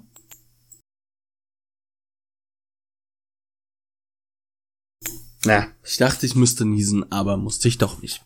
Okay, weiter geht's. Ähm, ja, wir hatten wie ich fand, gutes Match zwischen den beiden. Klar, also es war auch irgendwie, die Match-Story war auch schnell erzählt. Darby ist klein, Preston Vance im Vergleich zu ihm ein Tier. Äh, ja. Und ich würde erst das Match reden und dann das, was um das Match herum passiert ist. Also, wir hatten halt natürlich einen dominanten Preston Vance und eigentlich auch gar nicht so viel über das Match zu reden, finde ich. Bis und dann das Finish war, Preston Vance hat Darby in einem Full Nelson und ich habe wirklich gedacht, oi. Also ich habe mir gerade hatte gerade so schon gedacht so, okay. Wie ich es letzte Woche gefressen habe, dass Darby in der Snatch Rap äh, aufgibt hätte ich es auch gefressen, dass er jetzt hier im Full Nelson entweder äh, aufgibt oder das Bewusstsein verliert. Ist aber nicht passiert. Darby rettet sich irgendwie so halb in die Ringecke und schafft dadurch äh, ja eine Art Einroller gegen Preston Vance und gewinnt so.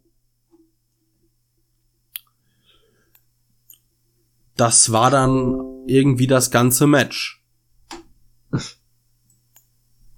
Äh, ja.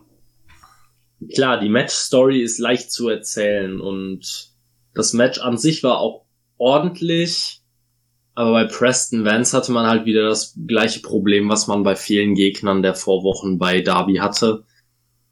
Dass es halt einfach Leute waren, bei denen einem von Anfang an klar war, dass sie diesen Titel nicht gewinnen werden. Und das gleiche hatte ich bei Preston Vance auch. Also äh, ich habe zu keinem Zeitpunkt geglaubt, dass Preston Vance das Match gewinnen wird, auch nicht äh, als er den, als er ihn im Full Nelson hatte. Ähm, ja, es war am Ende ein gutes Match. Äh, diese Darby Underdog Story in Matches ist leider für mich schon ein bisschen tot erzählt, weil Darby einfach in fast jedem Match der Underdog ist. Wir hatten das letzte Woche mal, hatten wir mal eine Ausnahme gegen den Jungle Boy. Das war wirklich ein super Match und es hat mich bestens unterhalten. Und ich kam aus den Schwärmen, bis auf natürlich das, was außerhalb des Matches passiert ist, kam, ich, kam ich gar nicht mehr raus. In diesem Match war es halt wieder diese typische 0815 Darby Allen Match Storyline, die du eigentlich in fast jedem Match von ihm hast und das ist halt einfach ein Problem. Vor allem ist es ein Problem, wenn Darby diese Open Challenge weiter durchzieht und jede Woche seinen Titel verteidigt, weil irgendwann fällt es einem halt auf. Ja. Damit ist eigentlich auch schon zu diesem Match alles gesagt, weil ich sehe das genauso. Jetzt um das, was um das Match drumherum passiert ist. Wir hatten mal wieder irgendwie äh, ist draußen, ich glaube, Alan Angels war es, der irgendeine Aktion gefressen hat. Ich glaube, war es ein Suicide Dive von Darby oder irgendwas. Also auf jeden Fall lagen er, Darby und ich glaube auch Preston Vance auf dem Boden. Und die Dark Order geht überhaupt nicht auf Darby ein, sondern will sich um die eigenen Leute kümmern. Und dann kommt Sting und vertreibt die Dark Order wo ich mir gedacht habe, was soll das? Also zum einen sind Darby und die Dark Order ja gut. Also es gab nach dem Match gegen John Silver ähm, den Handshake. Die Dark Order hat immer wieder auch schon Darby in den letzten Wochen gerettet und dann geht's äh, mit Sting zusammen und jetzt geht Sting auf die Dark Order los. So, was zum Geier macht ihr da? Was soll das? Vor allem stellt man Sting noch dümmer dar, dass er es nicht bemerkt, dass Ethan Page zur gleichen Zeit Darby gegen den Ringpfosten wirft. Ja, genau das habe ich mir halt auch gedacht in dem Moment. Also eigentlich expost man damit komplett, was in den letzten Wochen für eine unnötige und vollkommen lächerliche Scheiße passiert ist in, den, in fast jedem Darby Allen Match mit Sting-Beteiligung. Man hat Sting wie den größten Trottel dargestellt, der überhaupt nicht mehr irgendwo klar entscheiden kann, wer ist jetzt Freund und wer ist Feind. Und genau das gleiche haben wir da auch. Und natürlich kann man jetzt sagen, okay, äh, Alan Angel, Angels ist äh, neben äh, Dark Order 10 gerannt, äh, neben Preston Vance gerannt, weil man mehr als eine Person brauchte, um Darby nach dem Dive aufzufangen. Schon das fand ich ein bisschen eigenartig gemacht, weil es halt offensichtlich war, warum Alan Angels gebraucht wurde hier. Ne? Es gab sonst keinen guten Grund, warum er sich da hinstellen sollte. Ähm, und dann nimmt man das als Veranlassung, dass Sting in das Match eingreift oder beziehungsweise die Dark Order böse anguckt, woraufhin die Heels, die als einzige mal, die als einzige klar denken können, daraus, ja, ihren Vorteil ziehen. Deswegen einfach, auch, auch das Ganze nach dem Match war ja sehr eigenartig einfach, ne? Also, nach dem Match gab's ja auch den Angriff von Scorpio Sky und Ethan Page, äh, wo Ethan Page dann nochmal an, äh, ja, an den Ring kam und Sting und Darby ein bisschen abgelenkt hat. Dann kam Scorpio Sky von der anderen Seite und hat äh, das Knie von, von Sting angegriffen. Ähm, und so konnte, konnten die irgendwie die Überhand gewinnen. Ethan Page hat dann noch, äh, glaube ich, Darby in eine Art Sleeper Hold genommen und äh, Sting wurde in ein ja in Nibar genommen von äh, von Scorpio Sky. Sie sahen da einfach, es hat einfach wirklich niemandem geholfen, bis auf Ethan Page und Scorpio Sky. Und dann verkackt man es auf die letzten, auf die letzten zehn Sekunden wieder, indem man Lance Archer raus, rausschickt und niemand hat aus, von dem ganzen Scheiß auch nur irgendwie profitiert. Ah. Genau das. Genau das. Dieses. Äh, ich hab da. Was soll das? Ich fand. Also AEW ist. Keine Ahnung. Wann ist man irgendwie zum Mon Monday Night Raw Booking übergegangen? Was, was ist da los? Ich verstehe es nicht. Ich will, ich hasse, ich mag es wirklich nicht, das zu sagen, aber das dieses Monday Night Raw Booking, was du da ansprichst, das haben wir jetzt tatsächlich bestimmt schon seit gut drei Monaten oder länger. Eher länger. Na, ich finde, Anfang des Jahres war es noch nicht so schlimm.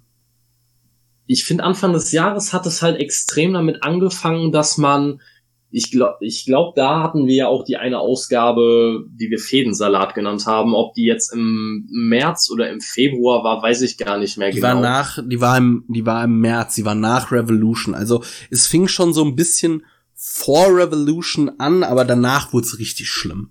Ja, genau. Und das, äh, das ist halt eben das Problem. Also nach Fädensalat kam Bullshit-Booking oder ja, eigentlich Bullshit Booking Bingo könnte man eigentlich mal spielen. Für die nächste Woche können wir ja das ja mal organisieren, dass wir einen Zettel fertig machen, Bullshit Booking Bingo, und wir gucken dann einfach mal, wer ein Bingo hat.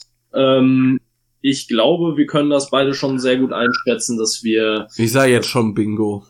Dass wir ja gut Punkte kriegen, ja. das ist halt das Traurige einfach. Also, es ist einfach man hat so viel Potenzial. Und auch alleine schon, wenn ich hier die Leute aufzähle, die daran beteiligt waren, also Darby Allen, Preston Vance, ähm, Sting, Ethan Page, Scorpio Sky. Da ist niemand bei, der eigentlich an sich schlecht ist oder uninteressant ist, aber man schafft es trotzdem mit Leuten, die entweder wie Darby wirklich künftiger Superstar, Megastar auf der Stirn geschrieben haben, Leuten wie Sting, die eine Legende sind und Lance Archer, Ethan Page und Scorpio Sky, da kann man auch ordentlich was mitmachen. Und die haben auch alle eigentlich schon ihren Namen im Wrestling-Business. Äh, Preston Vance fängt jetzt halt an, sich einen Namen zu machen, aber da ist niemand bei, der an sich schlecht oder uninteressant ist. Und man schafft es trotzdem, diese Leute alle zusammenzupacken und daraus eine ein Dumpsterfire vor dem Herrn zu machen. Also Respekt. Ja. Da sind wir wieder, da sind wir wieder an dem Punkt, wie wir diese Ausgabe eigentlich angefangen haben. Vince McMahon Masterclass ja, Respekt dafür, dass äh, ihr es so an die Wand gefahren habt. Ich würde gerne wissen, wer für die Scheiße wirklich verantwort verantwortlich ist seit Wochen oder so. weil also ich weiß langsam wirklich nicht mehr, wie man das noch retten soll. Also wenn das nächsten Wochen so weitergeht, dann kannst du Ethan Page direkt wieder entlassen. Du kannst Scorpio Sky auch einfach sagen, bleib zu Hause. Lance Archer geht zurück nach Japan, Sting genießt deine Zeit in deinem dunklen Keller und mach Emo-Dinge oder so, keine Ahnung. Und dann haben die wenigstens alle sinnvollere Sachen zu tun. Ja. Man sieht's auch tatsächlich, also man sieht's auch an den Quoten tatsächlich.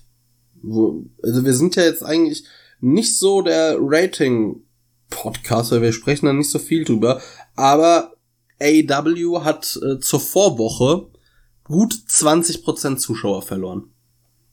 Wie viel hatten sie diese Woche? Ich habe das, ich habe es noch nicht gesehen. Ich habe es jetzt gerade nachgeguckt. Sie hatten diese Woche 889.000. Das ist sehr schwach. Also das ist wirklich 215.000 Verlust zur Vorwoche. Ja, das ist sehr, sehr, sehr, sehr schwach. Also man hatte ja, ich glaube in der Woche, die, die erste Woche, wo NXT und Dynamite nicht gleich, also zum gleichen Zeitpunkt stattfanden, waren es glaube ich, 1,2 Millionen und jetzt ist man innerhalb von zwei Wochen auf 800.000 runter. Also das ist. Man hatte 1,2, 1,1 Millionen und dann jetzt äh, nicht mal mehr, also sagen wir mal knapp 900.000. Ja, dann, äh, weil ich meine, dass man immer einen gewissen, gewissen Grad an Zuschauern auch verlieren wird, ist ja klar. Und man muss auch sagen, nach der letzten Woche, die ja doch relativ gut war, die Ausgabe, hätte ich auch gedacht, dass sich die Ratings besser halten. Aber nach dieser Woche habe ich halt echt Angst, dass die Ratings wieder in den Keller gehen, weil das war von vorne bis hinten verbesserungswürdig. Also es gab wenige Teile der Show, die man, ja, die man wirklich nicht hätte besser machen können. Also ich nehme jetzt einfach mal das komplette Inner Circle äh, Pin Pinnacle, ich hätte fast Pineapple gesagt, äh, Pinnacle Palais raus. Das war wirklich stark und ansonsten, äh, ja gut, da, der Teil mit Nakazawa und äh, Kingston, Moxley und Omega war in Ordnung.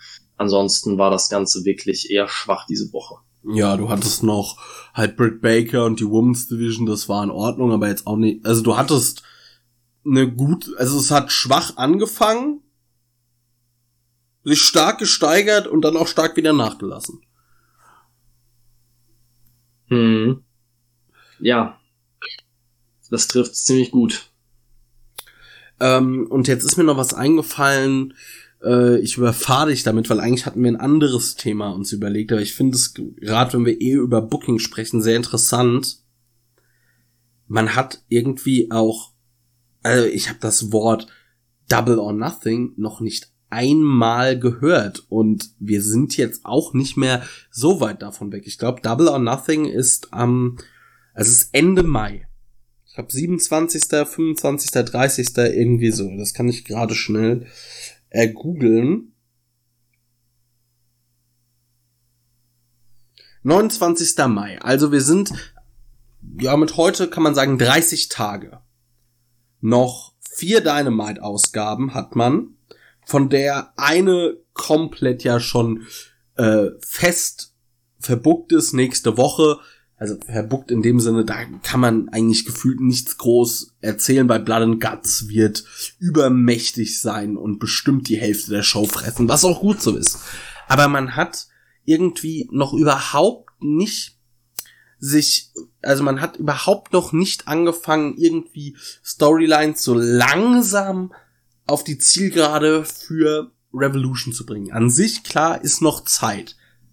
Aber wir haben nur vier Pay-per-Views im Jahr. Und ich finde, da muss sich doch, so langsam muss sich das ja mal zumindest in die Richtung Pay-per-View alles abbiegen, weil sonst wirkt das auch alles übers Knie gebrochen und das sollte man, finde ich, kann man bei dem Übergangs-Pay-per-View machen, aber nicht bei einem deiner nur vier Pay-per-Views und mit Double or Nothing wohl deinem ja wichtigsten, also zumindest deinem historisch am wichtigsten.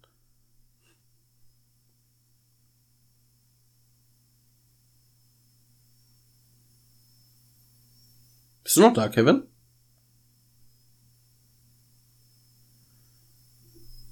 Ja, wir haben mal wieder kurze technische Spiel. Ah, jetzt? Jetzt soll's wieder gehen, ja? Ja. Hast du noch gehört, was ich gesagt habe? Ja, habe ich. Ähm, und ich würde tatsächlich sagen, nach dem ganzen Hangman Page Booking diese Woche, äh, habe ich eh das Gefühl, dass man noch nicht den Fokus auf Double or Nothing legt. Und das ist mit Sicherheit ein Problem. Und auch wenn du gerade ansprichst, dass es nicht mehr lange ist bis Double or Nothing und jetzt bringen wir dieses Hangman Page Ding, dass er nochmal verliert gegen Brian Cage, äh, so kurz davor, jetzt anzufangen, Hangman, den Hangman wieder ich sag mal in Anführungszeichen schwächer darzustellen. Ich meine, er hat ja natürlich das Match verloren, nachdem er vor dem Match attackiert wurde. Aber das ist schon unglücklich. Dann haben sich Fäden von Revolution bis jetzt wirklich ewig gezogen, wie unter anderem die Moxie Omega Fäde.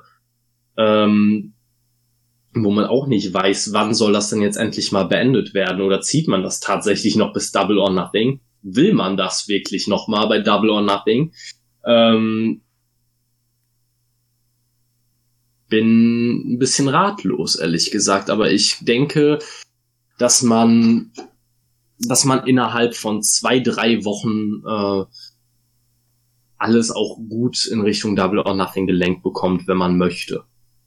Wenn man möchte, ja, ich sehe, also ich sehe es aktuell ein bisschen kritisch. Ich hoffe, AEW kriegt da die Kurve, auch nach einem, ja, ich sag mal eher mittelmäßigem Pay-per-View müsste Double or Nothing doch auch dann mal wieder liefern. Auf jeden Fall. Also nach dem Ende von Revolution muss Double or Nothing fast schon eine 10 von 10 werden, damit die Leute diesen eigentlich unverzeihbaren Botch vergessen. Ja. Und da bin ich mal gespannt. Naja. Gut. Jetzt ist die Frage, wir haben anderthalb Stunden geredet, sollen wir es damit beruhen lassen? Oder willst du noch über irgendwas quatschen?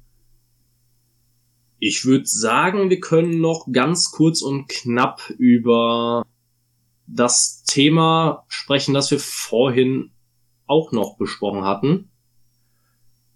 All nämlich, nämlich PG TV oder TV 14, Gewalt im Wrestling. Was ist unsere Meinung dazu? Wurde, wurden wir unter anderem gefragt. Ähm, wir bedanken uns eigentlich fast im Wochentakt bei der Person, die uns diese ganzen Fragen zugeschickt hat. Ähm, und an dieser Stelle mal wieder der Aufruf an die restlichen Zuhörer. Wenn euch ein Thema hier absolut fehlt und ihr sagt, warum reden die nicht darüber? Die müssen das doch auch sehen. Schreibt uns verdammt nochmal. Schreibt uns und dann übersehen wir es auch nicht. Dann wird hier darüber geredet. Ähm, genauso wie es jetzt über dieses Thema gesprochen wird. Deswegen, ja, Keanu, was ist deine Meinung dazu? Meine Meinung ist TV14, von mir aus auch Rated R oder sogar Rated X. Also ich bin ein großer Freund von Gewalt, von Fluchen, Schimpfen, was weiß ich, von allem im Wrestling. Also auch PG, auch oder auch ein PG-Wrestling-Produkt kann gut sein, aber um mich wirklich abzuholen, ist TV14 doch weitaus besser. Also ich mag es, wenn die, wenn äh, ich sag mal nicht über jedes Schimpfwort gepiept werden muss.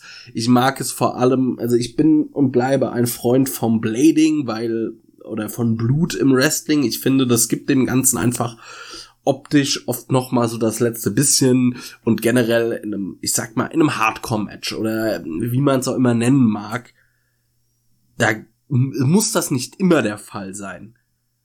Aber wenn man ein Match wirklich aufzieht mit einer großen Story und so weiter, dann finde ich, muss da alle, muss das auch der Fall sein. Also gerade ein Hardcore-Match, wo dann irgendwie wir uns nur mit Kendo-Sticks äh, vermöbeln, kann man sich sparen. Also mein liebstes Beispiel oder mein Gegenbeispiel ist das Britt Baker Thunder Rosa Match. So muss ein No DQ, No Holds Barred, also ein, oder ein Unsanctioned Match aussehen. Und das geht nun mal nur mit TV14 oder härter. Das kannst du als mit PG einfach nicht umsetzen.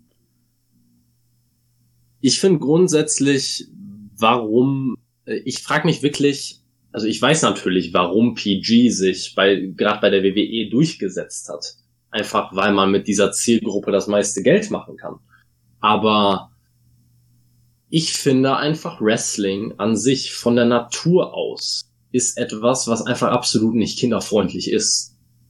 Und deswegen muss man es nicht einfach, muss man nicht versuchen, es auf Krampf kinderfreundlich oder mit dieser Zielgruppe kompatibel zu machen. Ähm, es ist, natürlich soll es weiterhin Kinder, Kinder geben, die Wrestling gucken. Auch Kinder, die AEW gucken. Die äh, Ausnahmen gab es schon immer, auch zu der Zeit, wo die WWE noch nicht TVPG war. Aber ich finde, man, man raubt dem Wrestling durch PG einfach die Identität.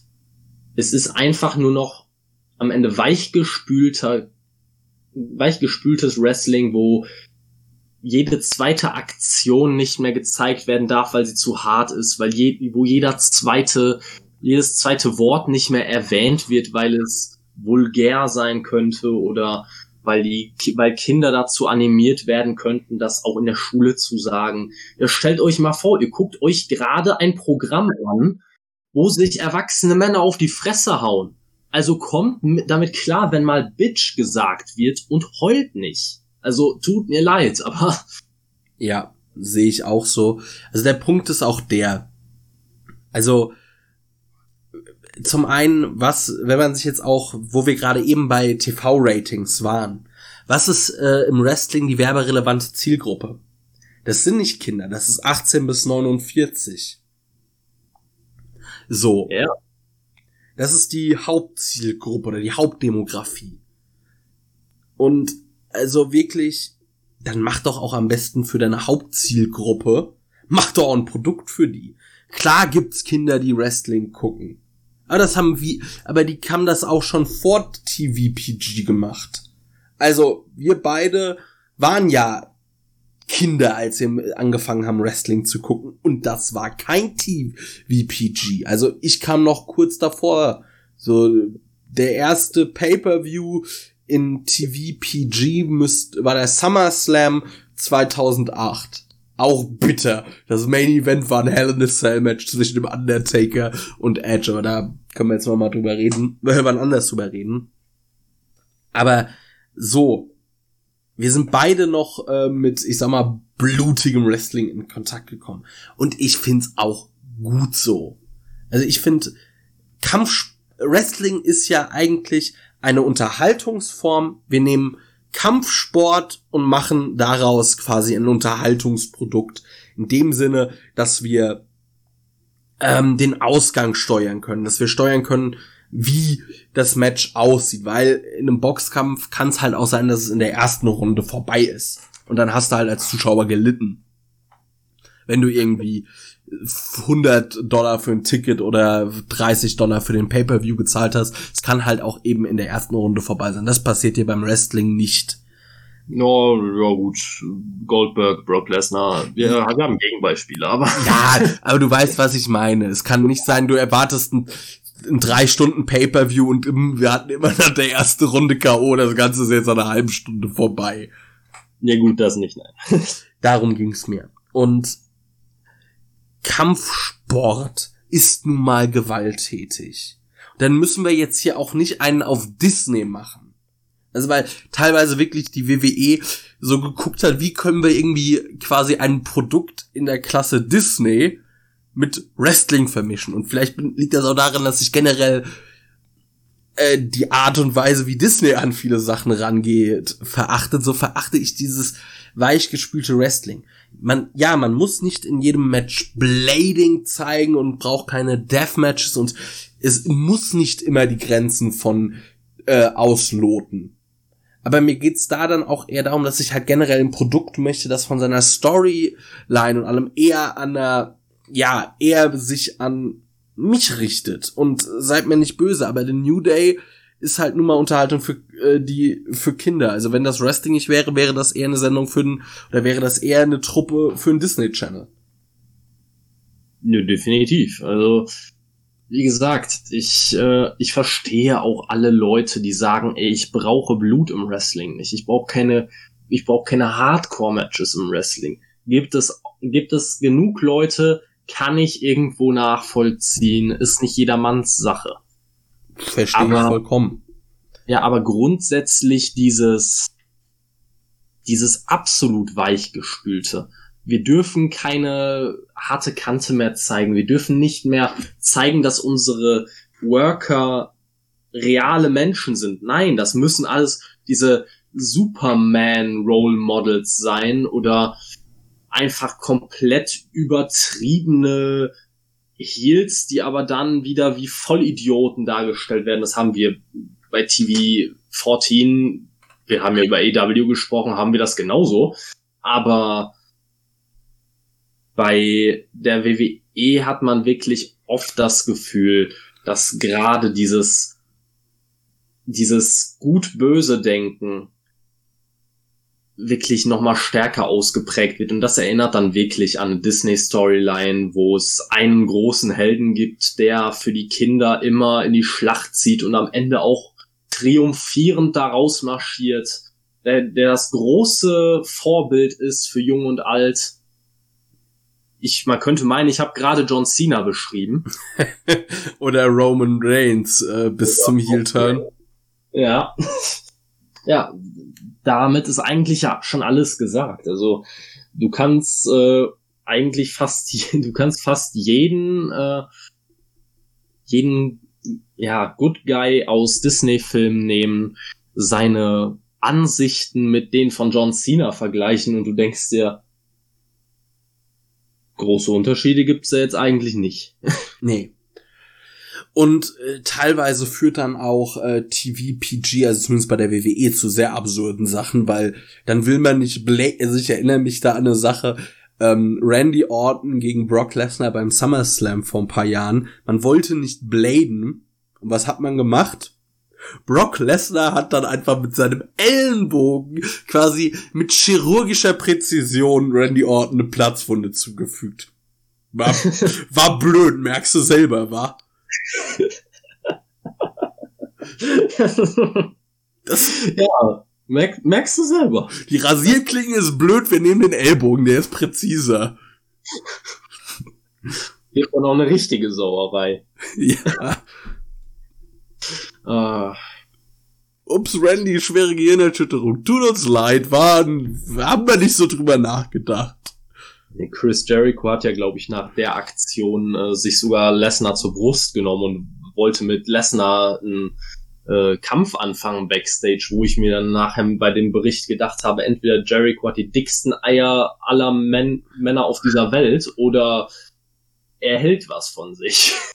Also ich weiß nur, hat Jericho nicht auch mal eine Schlägerei gegen Goldberg gewonnen? Irgendwie sowas gab's da, ja. Ja. Aber ich glaube, das war dir dann, war dem da auch egal. Also diese Aktion war schon, also wirklich, das war selten dämlich. Aber genauso gab's bei AEW eine Geschichte, ähm, wir sind mal wieder bei Sean Spears, dieser ja doch äh, berühmt-berüchtigte Chairshot gegen ähm, Cody. Oh ja. Danach war wohl auch John Moxley backstage äh, etwas aufgebracht und hatte sich wohl wirklich einen Stuhl geschnappt und wollte dann äh, ja Spears zeigen, wie man das halt richtig macht mit dem Zuschlagen. Und ja, also ich weiß jetzt nicht, mit wem ich mich weniger gern prügeln würde, Lesnar oder Moxley. Ich glaube, das ist beides sehr unangenehm. Ich glaube, da nehme ich Moxley, ganz ehrlich. Also bevor ich mich mit Lesnar prügel, da, da kann's, kann ich ja auch direkt meine Todesurkunde unterschreiben. Also aber trotzdem, äh, ich hätte, glaube ich, Moxley, der äh, durch den Be der Sean Spears durch den Backstage-Bereich verfolgt und ihn mit einem Stuhl verprügeln möchte, hätte ich, glaube ich, lieber gesehen als zwei Drittel der dieswöchigen Dynamite-Ausgabe. Ähm, ja. Ganz ehrlich, jo von mir aus könnte man auch einfach nur eine komplette Dynamite-Ausgabe nur damit füllen, wie John Moxley mit einem Sch und noch irgendjemand sich mit einem Klappstuhl halt gegenseitig zu Klump prügeln.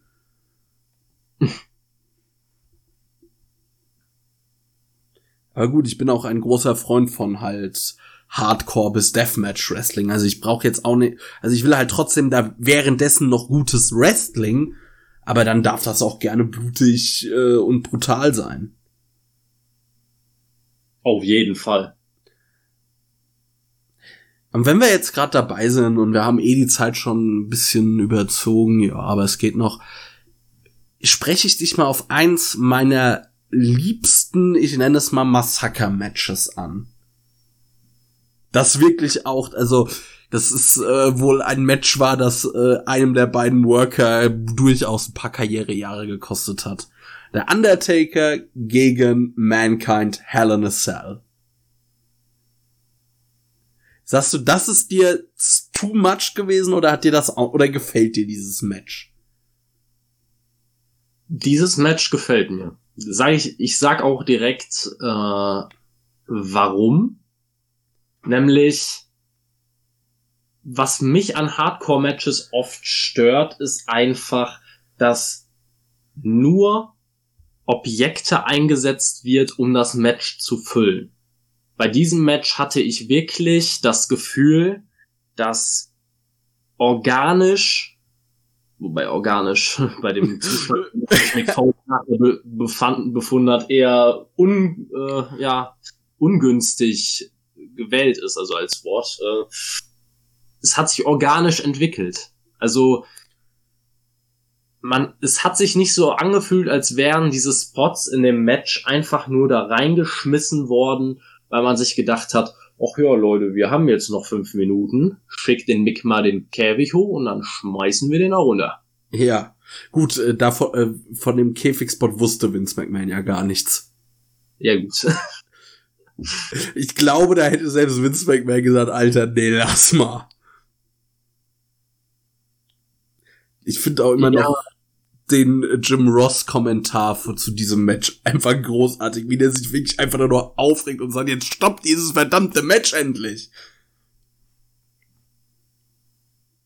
Ja, das, äh, das macht das Ganze doch nur noch besser. Also ja. das macht das Ganze doch nur noch besser und glaubwürdiger, wenn die Kommentatoren voll da drin sind, wenn die Kommentatoren das Ganze kaufen. Und manchmal hat man echt das Gefühl, äh, die Kommentatoren sagen nur noch was, um was gesagt zu haben. Ist genau das gleiche äh, wie heute, ich habe angesprochen, Jim Ross verkauft Jade Cargill als heißesten äh, Free Agent der Wrestling-Geschichte.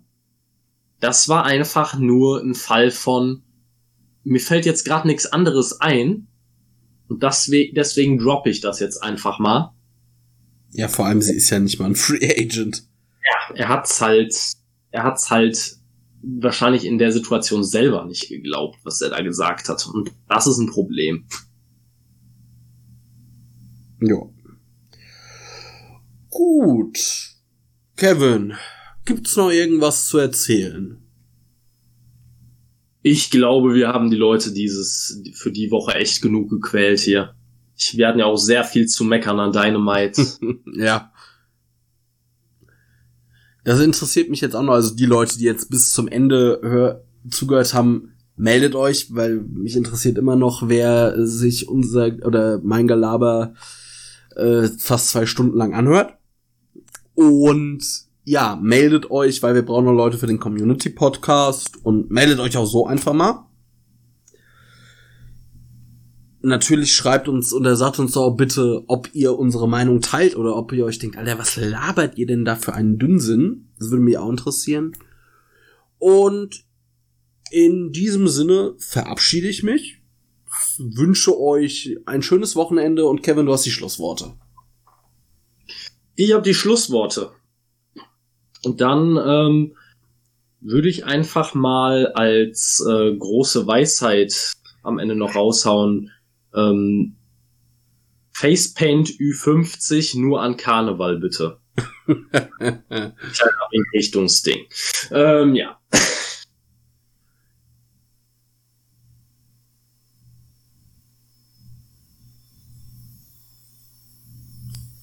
Gut, ist das jetzt ein Ausfall? Ich glaube, wir haben mal wieder technische Probleme.